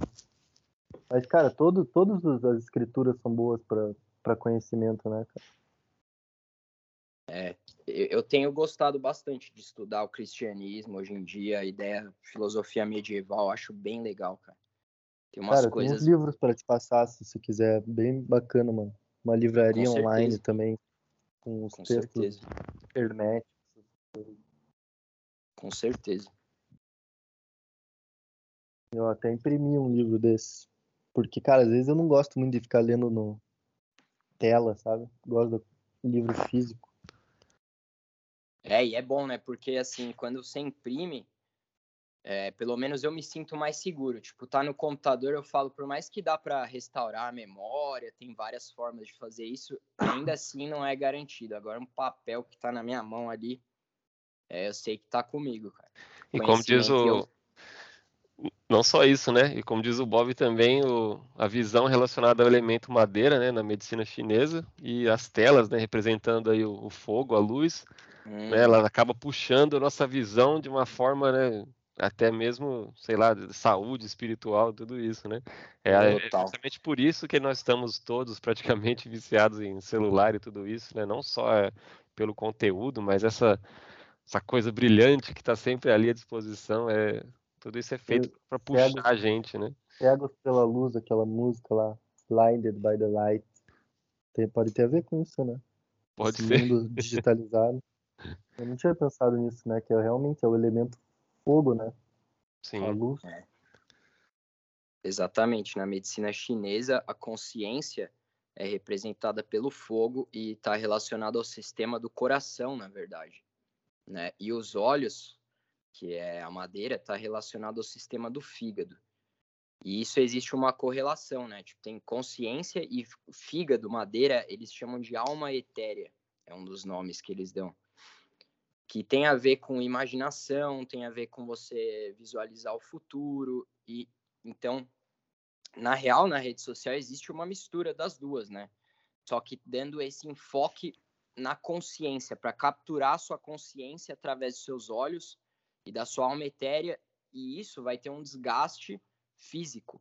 E é isso que a gente não percebe hoje, porque a gente acha, ah, eu tô aqui parado, não estou fazendo nada, não estou gastando energia. Mas você está gastando, verdade. às vezes, mais do que fazendo uma caminhada, que na verdade você está compartilhando energia. Ainda mais se você estiver descalço andando na praia, tomando um sol. Pode até tomar uma breja. Faz menos mal do que, do que mídia social. É impressionante, eu... eu tenho percebido isso para mim também. Mídia social, meu Deus, o Instagram me frita a cabeça, que nem se falou. Cara, é uma, é uma loucura, mas sabe por quê? É simples, porque é uma quantidade de informação absurda. Você vê quantas fotos, quantos vídeos em um dia. Eu te pergunto, uma coisa que você viu de manhã, talvez uma outra marca, mas você vai conseguir lembrar tudo que você viu, então para que, que é. você vai ver tudo aquilo? É, eu, essa semana agora que passou, eu comecei a dormir um pouco mais, andava dormindo pouco, tenho focado muito no trabalho, apesar que não é o ideal, também não gostaria de estar fazendo tanto isso, mas em geral eu diminui bastante meu tempo nas redes sociais e foi uma semana incrível, assim, que eu percebi que meu humor estava ótimo, que eu estava mais otimista, que as coisas estavam fazendo mais sentido, estava conseguindo raciocinar melhor. Quando eu fui ver, eu não tinha nem me dado conta, né, que por estar trabalhando mais e tal, eu saí um pouco das redes sociais. Quando eu fui ver no meu celular que tem aquele aquele monitoramento que mostra quanto tempo que você passa no, no celular, tinha caído muito semana passada, assim, foi, foi bastante mesmo, várias várias horas que, que eu deixei de ficar, né, considerando a média que eu, que eu uso o celular, então semana passada foi bem menos e eu percebi, assim, eu comecei a associar tudo isso, né, não só ter dormido um, uma, duas horas a mais por dia, mas também eu acho que tem um papel grande nisso as redes sociais. Certeza. É, e assim, se, se você ficasse no celular, você não ia conseguir dormir um pouco a mais, acho também, né? Vai saber. Pode ser também. Que também afeta o sono, essa a luz, né? Tipo, eu tento usar a luz mais baixa no celular quando eu, é, eu tô também. vendo algum vídeo, alguma coisa, mas assim, é, é bem claro como afeta a sua percepção, sua saúde, sua, sua mente, né? Por Pô, exemplo, o Instagram mesmo, eu uso bem, né? e eu deleto ele eu deleto e, tipo assim, eu uso para postar as coisas que eu preciso e também entro às vezes por é, ócio mesmo. Mas assim, eu entro, aí, tipo, depois eu deleto e, e quando eu quero usar, eu reinstalo. Eu falo, tem que ser difícil para usar menos, porque aí é uma forma de eu me forçar mesmo, porque o bagulho vicia, é um vício. E se fica ali, você fala, ah, vou ver. Aí você tá sendo sujeito a uma informação de forma passiva, sem você escolher, mesmo que às vezes você olhe e fale, ah, não concordo, não importa, você já tá na sugestão daquilo. O não concordar já é parte de, de uma sugestão, né? Exatamente. Sobre esse mesmo assunto, mas uma coisa mais profunda é essa como a, a digitalização, né, do mundo, tudo isso que está acontecendo e tem várias séries que retratam essa coisa de fazer um upload da nossa consciência, né? Isso é meio que uma coisa que está no ar dessas produções aí do cinema. E, cara, é minha teoria, que eu, que eu também, se eu não me engano, eu ouvi de uma, de uma mulher que eu gosto lá, ela falando como essa elite está super preocupada com essa transição da, da era, que talvez eles não vão conseguir controlar, e eles morrem de medo de, de ir para o inferno e do julgamento que realmente existe, eu acho, um julgamento su supernatural e eles estão morrendo de medo pro inferno e eles querem fazer o upload dele da, dessa consciência e colocar o máximo número de almas lá, almas vivas possíveis Eu não sei se isso é verdade, mas tem muitas séries que estão falando disso. Westworld também. Que eu sei de cabeça. Pode crer. Não só, né? Mas também todas essas, essas almas que estão, essas consciências que estão entrando na, na, internet, isso tudo está alimentando a máquina, né? Que a internet, no final das contas, é uma coisa intermediária, né? Uma, é algo que está nascendo, né? nós estamos vendo o comecinho disso, mas ela vai se tornar também uma consciência própria e viva até, né? Em vários sentidos da palavra também. Isso é. É, e entra aquela dúvidas. pergunta: o que é o ser? Né? É, o que, que, é o ser? O que, que é estar tá vivo? O que, que é vida? Você não sabe a resposta, como que você vai falar? Ah, eu sei, isso é vivo, isso não é, isso é inteligente, isso não é. Uhum. A, a, pessoa ela mesma acha que ela é inteligente e, e não é. Como é que ela pode falar se uma pedra é ou não é? E nós temos a limitação, né, diversas limitações pelo nosso estado material. Nós temos limitações de, de alimentação, de dormir, tudo, é, até hum. mesmo tempo livre para poder estudar e aprender, né?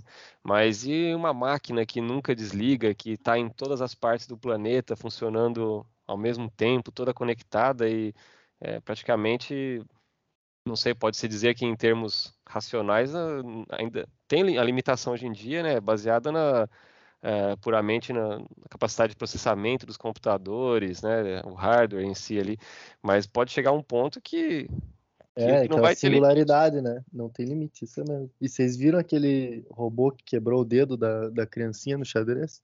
Não vi. Caralho, velho. Mano, o robô estourou o dedo do Japinha, velho. Coitado, cara. Olha aí que terror, tá vendo? É. É assim que começa. É assim que começa. Foi, talvez foi o primeiro ataque da, das máquinas contra nós aí. É manifestação. Tá é, mas tá aqui, ó, ó. Um robô projetado para jogar xadrez quebrou o dedo de um menino de 7 anos durante uma partida em Moscou, na Rússia, na última semana. É, foi recente, é bem recente. O robô quebrou o dedo da criança, disse Sergei Lazarev, presidente da Federação de Xadrez de Moscou. Senhora, cara, esse tipo de notícia aí que Deus. Isso é importante mesmo. É, é, eu acho que isso é mais importante que a eleição do Brasil, cara. E ninguém tá olhando pro é. dedo do menino.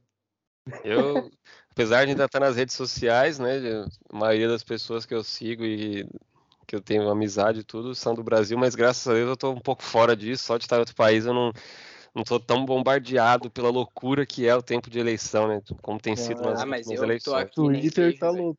Eu também nem vejo, só no Twitter que, que aparece assim quando eu mexo às vezes. Mas, cara, eu também tô enjoado do Twitter. Cara, sério, Twitter e Instagram, eles te limitam quando você pode falar, cara. Quando você pode digerir, tipo, literalmente a quantidade de coisa que você pode falar, porque eu acho que feito para isso mesmo, né? Ser coisas claro, facilmente claro. digeríveis. Exatamente. Por isso que vicia mais, né? Porque pega num um elemento básico, né? Que é mais primitivo. Aí vai trabalhando nos subterfúgios da mente e a pessoa nem sabe, vai princípio de prazer ali, ativando os seus sentidos, mexendo com o seu cérebro, as químicas do seu cérebro, sua circulação sanguínea, tudo isso está em jogo ali. E é uma diferença gritante entre uma pessoa que acorda e abre a porta e tem uma horta e o sol ali. Né? E é uma loucura, isso é, é, o sonho dos poderosos, né? O que existe hoje em dia, né? Que você imagina como que era a comunicação, né, da, entre, as, entre a classe dominante para a classe dominada. Sei lá, na era medieval, chegava lá o, o porta-voz do rei no meio da praça e anunciava para todo mundo. Depois, né, surgiu a imprensa, então é, documentos, né, eram enviados, né? Era, tinha tudo é. isso. Depois, né, surgiu o rádio, então as ideias vinham através da, dos rádios para quem tinha ali o receptor. Depois a televisão, já tinha imagens, né, já trabalhava com uma coisa um pouco mais pesada, mas tudo que os, os, os dominantes tinham na época era baseado em estudos né, de comportamento. Então, quando eles queriam passar uma mensagem subliminar, talvez, eles usavam é, simbologias e coisas né, na, através da imagem. Mas olha o que eles têm hoje em dia. É algo muito mais valioso, que é a possibilidade do usuário fazer também uma. É, do, do, usuário interagir, né? Ele colocar a sua, a sua manifestação naquilo também, né? Então. É, é uma coisa, é um sonho, né, para quem domina, né, para os poderosos. Eles lançam uma ideia e vê como que as pessoas reagem em tempo real, instantâneo, né? instantâneo, tem a reação das pessoas, ele consegue manipular aquilo e, e alimentar a máquina para cada vez mais entender e saber como funciona o comportamento humano e usar tudo isso para manipular e direcionar as pessoas para o que elas quiserem. Isso é uma coisa, eles devem estar tendo orgasmos há anos sem parar, né? Os poderosos. Meu Deus, Mas eu acho que esses orgasmos aí deles vão ser cortados, viu, cara? Eu, eu, eu acho, cara, alguma intervenção divina há de ocorrer, cara. Não conto com isso, mas eu acho, acho que, que a natureza uma hora vai falar, não, isso aí não é não é viável. E daí vai vir os, os terremotos, as erupções. Estão tendo, né, erupções. E eu acho que eles estão meio que provocando a natureza, Deus, né, com tudo isso que está rolando, porque não é, não é certo, cara. Parece, porra, é muito um, um pesadelo, que nem aquele Mike Love fala, a gente bem que está vivendo no pesadelo. E a gente, graças a Deus, a gente tem formas de, de não ficar louco nisso, né? E isso que a gente está fazendo agora é uma delas, a gente poder conversar com alguém que, porra, compartilha da nossa visão, né? Ah, sim, sem dúvidas. Eu tenho me refugiado na, na vida cotidiana, não é o ideal, mas trabalhando, fazendo meus planos e tudo isso, mas é sempre estou atento, né? Sempre eu vejo alguma coisa e às vezes as pessoas talvez não tenham é, a malícia, né, de pensar que aquilo está ocorrendo pela vontade de algum grupo, né? E eu sempre sei que tudo que acontece é vantagem para alguém, até coisas ruins, né, que para a maioria das pessoas é ruim, como por exemplo a inflação, as crises e tudo isso. Para a maioria, para o povo isso é horrível, né, acaba limitando muito a nossa vida, mas alguém está sempre ganhando muito com isso. Uhum. Tem alguém esfregando as palmas, assim, dando risadas. É, o pessoal fala muito, né, desse ah, é, termo de é, teoria da conspiração, mas é, é, é, uma burrice tão grande você pensar que, que as pessoas, sei lá, que o Bill Gates não telefona lá pro, pro Zuckerberg. Por que não, é, sabe? É, cara, esses são tipo uns arquétipos, né? O que a gente é mostrado. Bill Gates, Zuckerberg, eles são meio que essa, Sim, são, é, essa são... forma né, de pensamento quem está por trás está nas sombras, né? Mas, é, mas eu digo que é, é, absurdo pensar que nem nós aqui, é, de repente, começa a conversar e, sei lá, se a gente decidisse, ah, vamos começar um negócio, vamos começar uma empresa, sei lá, qualquer coisa assim. E imagina quem já tem esses grandíssimos negócios, por que que eles vão, sei lá, existe, claro, uma rivalidade entre o outro, mas se eles podem, com um telefonema, alterar todo o mercado a favor deles, por que, que eles não iam fazer isso? É, é, eu não sei, é até ingenuidade pensar que não existe essas conversas, né? É, e eu acho que a questão fundamental e principal é assim. Ah, da onde vem, quem faz, vamos ver depois isso aí. Vamos, vamos olhar a realidade objetivamente. Vamos ver o mundo, cara, e, e ver como ele tá cagado e que pode ser muito melhor. Que assim, essa organização não tá funcionando direito. Aí vem essas propostas aí, marxista e o caralho, que também não resolve porra nenhuma que a gente já sabe. Como que a gente vai resolver esse problema? Não sei, mas vamos tentar descobrir de um jeito criativo, coerente. Vamos ver o que tem de melhor no ser humano e louvar isso e começar a buscar isso, gravitar em direção a isso. Agora, se existe alguém que controla ou que faz aí, já é outra etapa, né? Do, da investigação. Que, naturalmente, é um fato, vai, se a gente for analisar, porque sempre existiu, né? Alguém que tenta direcionar a sociedade para uma direção X ou Y e geralmente para se beneficiar com isso. Mas é, é quem é hoje é difícil, né? No, eu, eu acredito que no presente é difícil você identificar exatamente quem são as figuras de poder naquela época, né? Nem é pra, pra gente saber disso. Nem tem e, como. Mas assim, que nem eu acho que, que nem Napoleão foi um poder. Mas ele não fez nada sozinho, né? Quem que apoiou ele, ele na época? Ainda, Quem né? que ajudou ele a chegar no poder? Quem ajudou Stalin? Quem ajudou Hitler? Quem ajudou César? Uh, quem ajudou Calígula? E assim por diante, né? É, eu acho pior porque o que a gente vive hoje em dia, né, em termos de dominação e classe dominante, tudo isso, porque naquela época, né, nas épocas anteriores todas, né, tinha a figura clara do rei, do, do imperador, seja lá o que for, e você sabia, o cara é o mais poderoso, ele controla o exército inteiro, se eu não obedecer ele, eles vão me matar e acabou. É simples, não tem dúvida. Você não você sabia o seu lugar, por, por pior que fossem as condições de vida, mais injusto que fosse, né? Claro que isso também não é bom, mas é, tinha pelo menos a sinceridade por parte dos, dos, dominantes. Olha, eu domino mesmo, se você me obedecer, é, eu vou, vou é te verdade. matar e vou pôr fogo.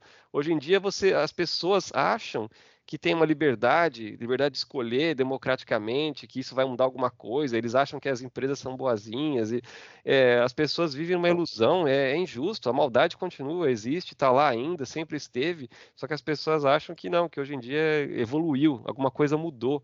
Quando que. É isso, claro, excluindo né, os avanços da saúde, tudo conforto da vida, etc. Mas em termos de nós sermos ainda dominados e, e nossos destinos, em muitos sentidos, ser controlado pela, por essas pessoas, né?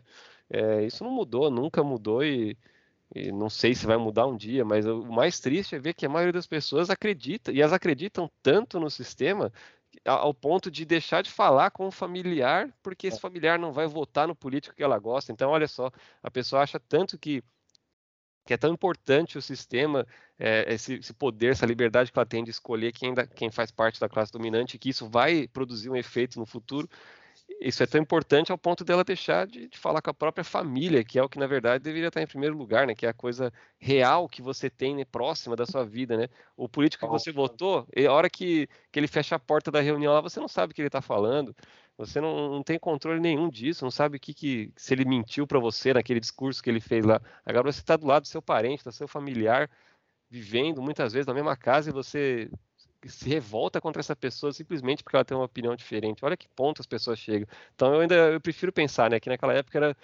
sei lá, talvez tinha um ou outro pagava pau do rei, mas né? o povo sabia o seu lugar, o povo sabia que era, era nós e eles. Hoje em dia não sabe mais.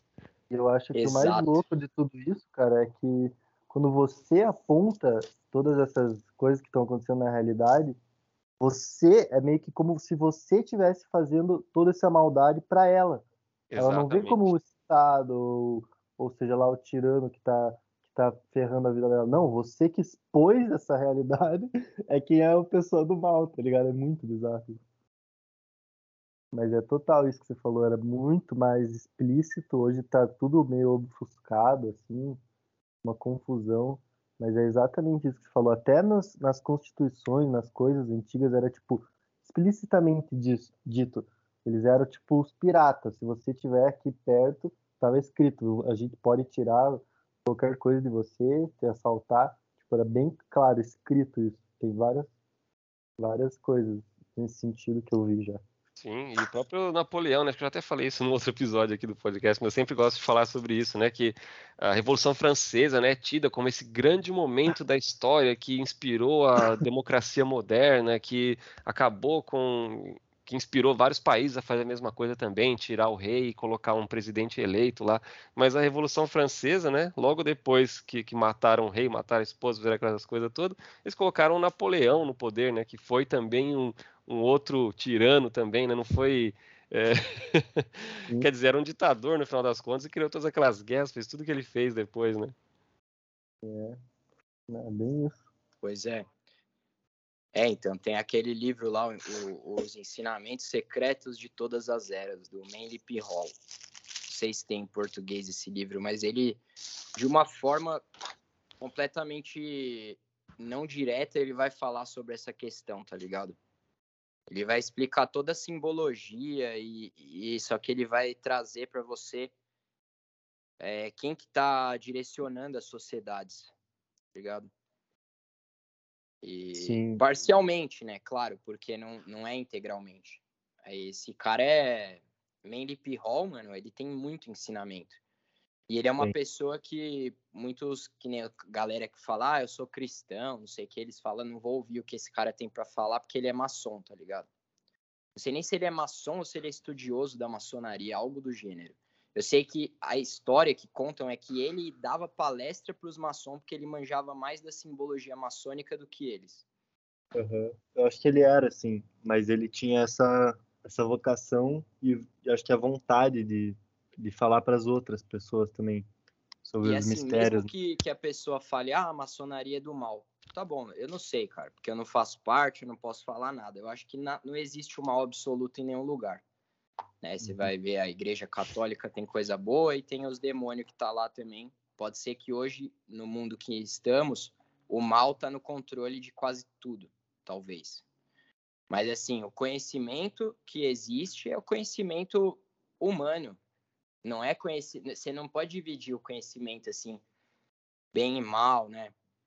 Isso daí é o como é, você O conhecimento é interpreta. é neutro, né? Uhum. É, e, e, e, a simbologia tá lá, e os caras têm muito conhecimento e, e todas essas ideias, tá ligado? De como você se é, ser bem sucedido nos negócios, um monte de coisa assim, esses caras já sabiam e eles estavam ligados que isso tinha a ver com a força do pensamento, com espiritualidade, com forças é, não tão tangíveis e o como direcionar isso tá ligado?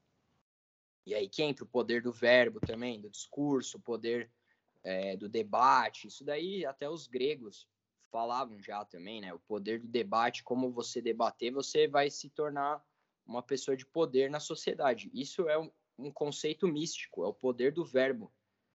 Então tá, tá implícito aí, né? Que o conhecimento dos antigos ele estava mais próximo dos fenômenos naturais. Por isso que a ideia de que ah, nosso conhecimento é superior, né, estamos o superando, é tão idiota quanto o contrário. Você falar, ah, não, os antigos eram os melhores e nós somos uma bosta. É, na verdade, o conhecimento ele não está evoluindo, ele é a verdade real, absoluta que está ali. E continua é. existindo o que já existiu antes. Muitas coisas a gente nem sabe. A gente não sabe de fato a, a genealogia do ser humano no planeta, a idade que tem o ser humano de fato. A gente tem alguma coisa que a gente desenvolveu que é um teste que dá um resultado X que a gente interpreta e fala, isso é isso. É completamente diferente de saber de fato. Sim. A gente não julga a verdade, né? A verdade julga a gente. É, só que quando a gente vai para a escola, a gente aprende esses fatos, entre aspas, como fatos sem aspas. E aí a gente não é ensinado a olhar além deles. Total, a escola, nossa senhora, e como a escola tá atualmente, tem muita revolta, cara. Meu, eu vi o, a postagem do WhatsApp no Instagram falando sobre essa checagem de fatos e fake news, cara, eu não achei um comentário que não falou, tipo, cara, eu, eu posso pensar por mim mesmo, ah, ou tipo, é, o que, que vocês querem controlar, o que, que eu vejo, o que, que eu não vejo. Eu não vi um comentário é falando a favor, digamos assim. Não, sério, a galera tá mais, tipo, consciente de que esse checador de fato aí não, não tem o melhor interesse nosso em mente, né? Ah, é? Muito... Eles estão questionando os checadores de fatos, então. Hum, todos. Eles estão questionando os checadores de fatos. Aham. Uhum.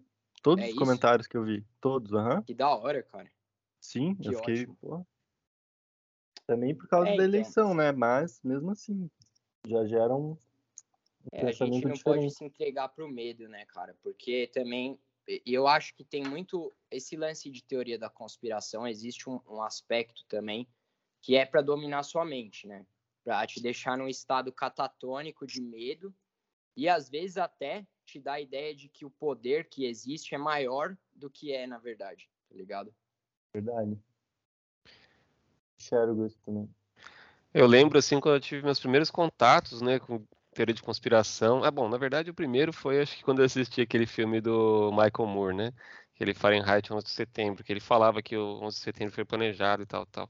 Mas uhum. depois disso, uns anos depois, eu tive contato, eu não lembro exatamente o nome, mas era um canal no YouTube que era um, um pastor de igreja que ele falava sobre a nova ordem mundial e as coisas que iam acontecer. Ele falava que é, a intenção deles é destruir a família, era ter um governo único, diversas coisas, né? E na época eu mesmo o mesmo sentimento que eu tinha diante de uma ficção mesmo, não Eu não Sim. imaginava que aquilo podia ser real. Eu, eu, gostava, tinha um fascínio, gostava de assistir aquilo, mas não, mesma coisa que eu assisti, um, sei lá, um Senhor dos Anéis da vida, alguma coisa assim. Hermes e Renato, né? É, eu não... mas hoje em dia passou aí acho que uns 15 anos que eu assisti esses vídeos. E olha, eu não sei se ele já tinha visto os sinais dessas coisas acontecendo, ou se ele viu, se ele leu os planos disso, mas é, já, já é realidade isso tudo, já, já passou do, do começo, né? Já. Eu penso, quem via isso, tipo, lá atrás, tipo, quando aconteceu, digamos, esse o 11 de setembro, imagina quem, tipo, no dia já falou, meu, algo, algo errado não está certo. É. Eu penso, cara, como que essas pessoas, tipo, lidaram, né? De... Porque é hoje em dia que tem mais um, uma massa crítica, digamos assim, né? Do, que tá vendo essas coisas, mas imagina antigamente, tipo, esse pastor é muito, é muito louco, é muito louco. Eu até é por isso que eu não sei, isso só vai gerar mais crises e mais conflitos nessa questão política toda, essa divisão, né? É, isso daí já faz parte também, é uma, uma ideia para destruir mesmo, né? Para criar os oponentes e botar para lutar, né? É, é. Não, não, tem como construir algo novo sem destruir o que está aqui, né? Então. É, mas Sócrates foi condenado à morte, Cristo também. Aí, se você quer buscar o lado certo, mano, tem que entender isso, mano. Tá ligado? É. Não tem jeito. O bem não traz essa recompensa necessariamente. É, mas é, mas é ele aqui, né? vive além de você, né? Esse, o bem pode ficar para pro, as próximas gerações. O mal também, né? Vai ficar. Aí cê, é difícil. A gente, eu acho que no mundo hoje a gente é muito induzido ao mal, no sentido da gente ser pessoas viciosas que buscam só satisfação imediata e uma fuga constante do sofrimento, que só gera mais sofrimento, mais consumo, daí tem que trabalhar mais, daí tem que trabalha, fica é, cansado, quer gratificação, consome mais. Aí vai voltando, fica nesse círculo. E para sair disso é eu não sei até que ponto é tão difícil ou se é mais fácil do que parece, porque é, é muito uma questão da sua percepção. Você pode ver o seu trabalho como algo sagrado e, e belo e correto e que você está fazendo a, a sua função e você vai colher os frutos de acordo com o que você é, conquistou naquele momento e se você quiser mais, você vai buscar ser uma pessoa melhor é, sem se matar, tá ligado? Sem se sem danificar sua saúde, buscando equilíbrio. E aí você vai conquistar um pouco mais e se for esse o objetivo, cada um vai ter um caminho, né? Tem gente que vai preferir é, o conhecimento, tem pessoa que vai preferir outras coisas, né? Agora, uma vida baseada na busca pelo prazer é uma vida que vai ter um sofrimento equivalente. Aí é uma escolha pessoal também. Tem até um maluco lá que eu não lembro o nome que ele fala que o inferno é uma condição e que no inferno o prazer é maior do que na terra, só que o sofrimento é equivalente. Caralho. Essa é pesada, filho. Faz Vou sentido, hein? Anotar.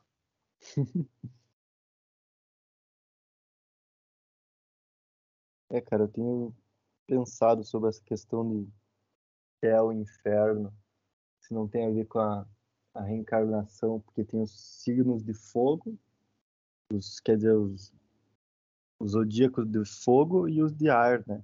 E o ar, quando se lê ar na Bíblia, céu, tem a ver. Mas eu não tenho certeza, ainda estou pensando sobre isso. Poderia ser o próximo caminhos, né? estágio, né? Mas, mas eu acho assim, eu vejo, eu sou uma pessoa do signo de fogo muito extremo. E eu vejo que eu tenho uma conexão com esse aspecto desde muito novo, com o que chama de infernal, demônico. Para mim foi natural, entendeu? E eu não acho que foi ruim, mas eu acho que não é para qualquer pessoa isso, entendeu? É, eu acho que tem o fogo da purificação e é, tem esse outro se fogo. purificar, você tem que saber do que você está se purificando. Então você precisa conhecer. Se a, a ideia não é que você louva o, o, inferno, mas você compreende a existência desse como condição, né? E vê que ele existe no plano material, né? De uma forma real simbólica simultaneamente. Nas, nas ações das pessoas, elas são influenciadas a criar o próprio inferno. E esse inferno existe no inconsciente, então ele está escondido. É que nem o dragão lá que, que eles colocam nas cavernas, geralmente nas histórias, né? Que o dragão vive lá no subsolo, numa caverna, escondido, e aí quando ele sai, ele destrói tudo. E você conhecer essas realidades do ser humano. E aí você vê o porquê que a gente está criando sofrimento. Tem a ver com esse aspecto da nossa psique, do nosso ser. E aí a purificação ela surge do conhecimento do que você está purificando, que aí você vai jogar na fogueira, né? E o que eu falo que não é para qualquer um, porque tem pessoa que não vai aguentar. Se ela entrar em contato, que nem o cara vê um livro do Alistair Crowley, ele vai virar devoto do Alistair Crowley já, entendeu? Não vai conseguir ler aquilo e falar assim, ó, oh, olha o que ele fala, entendeu? Que é bom saber, é bom saber o que ele fala, o que todo mundo fala, né? Que aí você está se situando no plano real, tudo que está ao seu redor. E o Alistair Crowley é uma das figuras mais influentes do mundo hoje, né? Ainda hoje. Se você for ver, ele criou toda a cultura, que é o que criou a percepção das pessoas. Todos os caras do rock, do cinema, todo mundo era paga pau desse cara, velho. Ele tá no Led Zeppelin, Black Sabbath, Beatles, é, os caras do cinema, literatura também, beatnik, todos esses caras, né, velho? É, eu não estudei. William Blake. Crowley. William Blake influenciou o Crowley, né? Que já é outro poeta do. Então, é uma figura que tá hoje, né? Tipo, essa Blavatsky, com certeza. O Dugin, que eu falei hoje mesmo no podcast, que é o cara pensador da Rússia mais influente, o filósofo mais influente da Rússia tem um vídeo dele falando Alistair Crowley e tal, acho que era o dia do aniversário, alguma coisa assim do Alistair Crowley, ele tá fazendo uma homenagem num palco, tá ligado?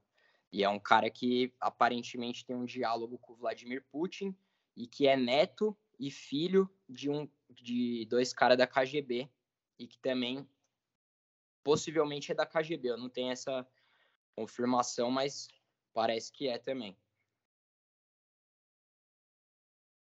É muito doido, né? A gente pensa no, na simbologia do fogo, né?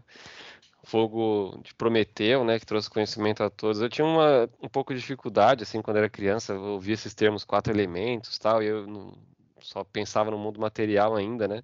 Que facilmente a gente sabe do ar, a gente não enxerga, mas o ar está aqui, a gente sente.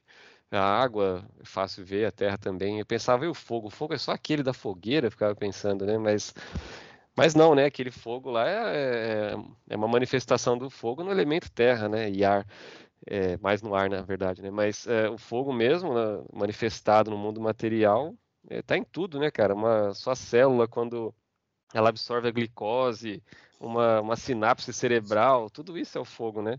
Então acho que isso também dá para gente uma, uma ideia do fogo, é, do fogo como elemento primordial, né? Fora do mundo material também, né? Então não é, realmente não é de todo ruim, né? É a visão holística, né, da realidade. É. Então a, as divisões, que nem a divisão dos elementos, na verdade, diz que eles vieram de um mesmo lugar, né? Aí se separaram. Aí virou os quatro, ou na medicina, na visão chinesa, são cinco, né? Tem o metal também como elemento e, e tem a madeira, tal, é um pouco diferente, mas é, tem alguma coisa que existia antes que se separou, entre aspas, né? Temporariamente está separado, mas na verdade é uma mesma coisa. Tá? Uma simbiose, né? Constante. Que é toda a natureza, toda a vida. E acho que esse que é o ponto fundamental para a humanidade sair também desse, dessa escravidão que a gente vive. É essa ideia de que todo mundo está interligado e que a gente é uma manifestação da mesma natureza, da mesma essência e sair desse, desse embate, né? Dessa competição, desse combate. E aí, ah, você tem um espírito competitivo, vai lá e faz um jiu-jitsu, mano. Já vai te fazer bem. Você vai lutar lá num negócio que não vai se machucar tanto, só, só um pouco. Mas, mas tipo, você vai é, trabalhar essa energia. E não vai ficar querendo ser o melhor em tudo na vida e passar a perna nos outros e tal, e ver você como, como centro do universo, esse pensamento nihilista aí. É, hoje o mundo fica muito ao redor desse lucro sujo, né, cara? Meu Deus. Um lucro honesto. É, o lucro honesto. É bonito isso daí. Porra, mas é o que a gente mais vê é, o... é tirar vantagem das pessoas. Até muitos no... Nessa, nesse movimento nova era, tirar vantagem do despertar das pessoas. Ah, vender um curso para você manifestar, não sei o quê. É.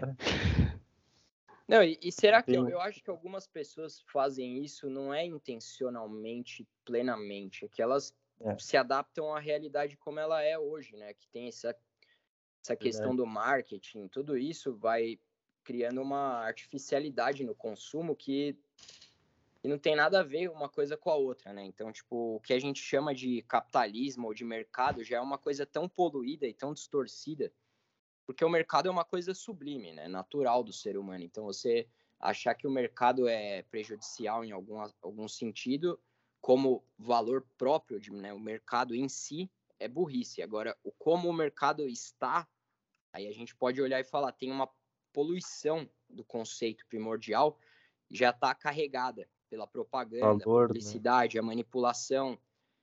É, e aí vai virando uma artificialidade, né? Vai perdendo a essência do que é o mercado, que é meramente a troca do tempo. E, e é o amor ao próximo, na verdade. É, dizem que tudo foi ladeira abaixo quando a gente passou de uma mentalidade de, de abundância e de presentes para mentalidade de troca. Só que eu não sei se isso é verdade, porque a troca ela é necessária também, mas eu acho que numa forma mais assim, sublime de enxergar, isso pode ser verdade, que a gente era mais tinha uma comunhão maior, não, não precisava ficar calculando tudo, como hoje é tudo calculado, né? O que, que vocês acham? Eu acho que a gente não precisa calcular, né? Porque isso, o cálculo já mostra que a gente já está pensando num valor abstrato do lucro, né? Que não tem nada a ver com a troca. Que o mercado seria a troca, que é na verdade uma coisa natural e que completa o ser humano se eu fizer um, um poema e você ler, é, isso é mercado, entendeu? Porque você deu o seu tempo para ler o que eu escrevi. Isso é mercado. Se você achar que você tem que me dar uma, um pedaço de pão, aí já é outra coisa. Aí já muda, né? Mas é uma, um processo natural. O cara faz um vaso, uma pessoa faz canta, tem uma pessoa que canta. Fala, Pô, tem um que caça. Mas o que, o que canta não é bom para caçar. E aí?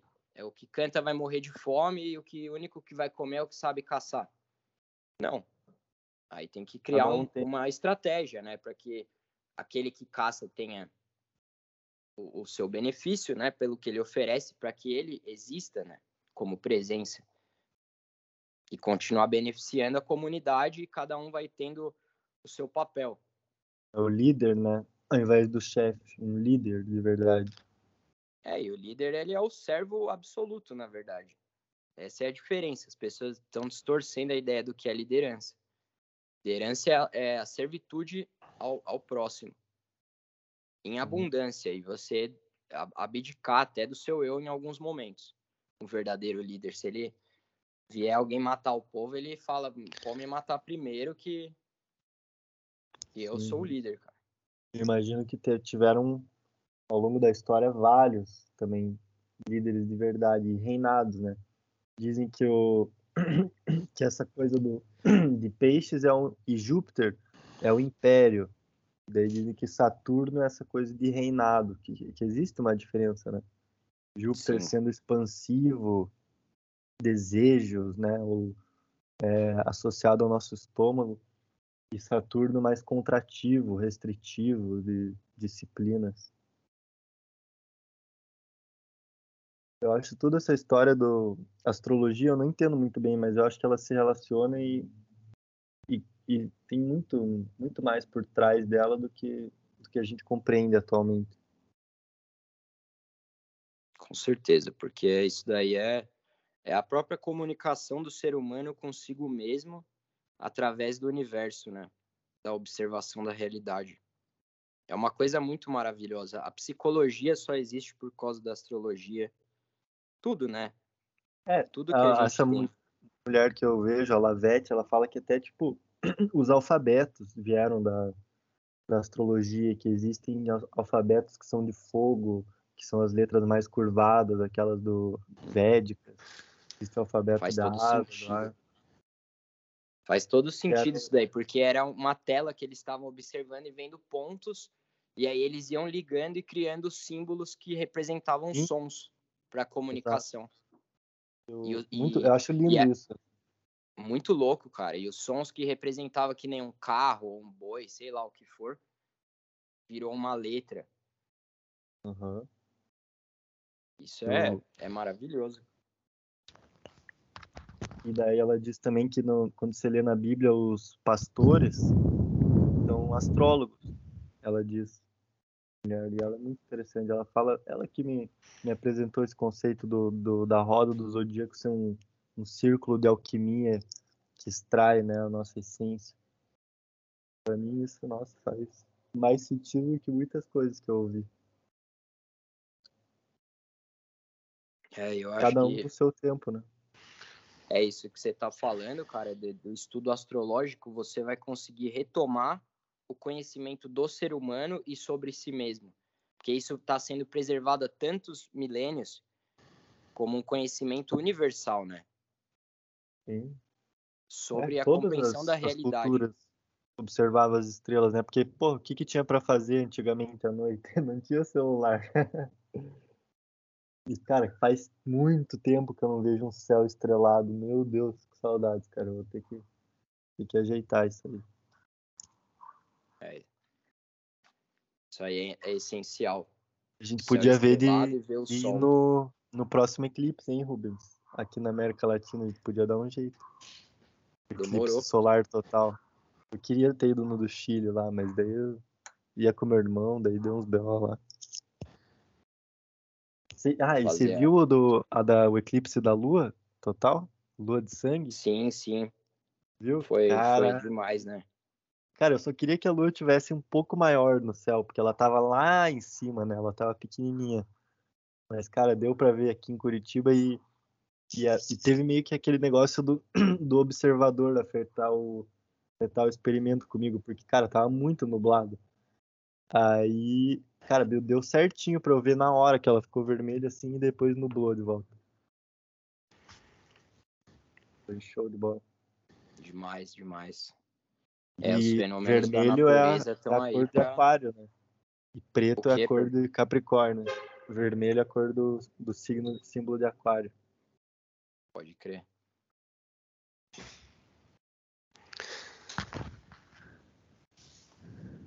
Galera, acho que eu vou almoçar. Fique na feirinha aqui perto. Pegar alguma coisa. É isso aí, também preciso fazer uns, uns outros projetos. É isso aí, foi ótima conversa, porra, show de bola. Foi, foi bom demais. Prazer Agradeço a participação aí. Prazer em conhecer também, satisfação. É, que vem o próximo episódio, então. Fica aí o convite para você retornar também para outros episódios, né? Bora. Logo, logo sai outro. A gente está organizando um episódio sobre Vedanta. Em breve vai chegar para vocês aí. Quero ver também, não conheço muito. É isso aí. Então, até mais. Fechou, galera. Um abraço. Valeu aí pela, pela convite. Tamo junto.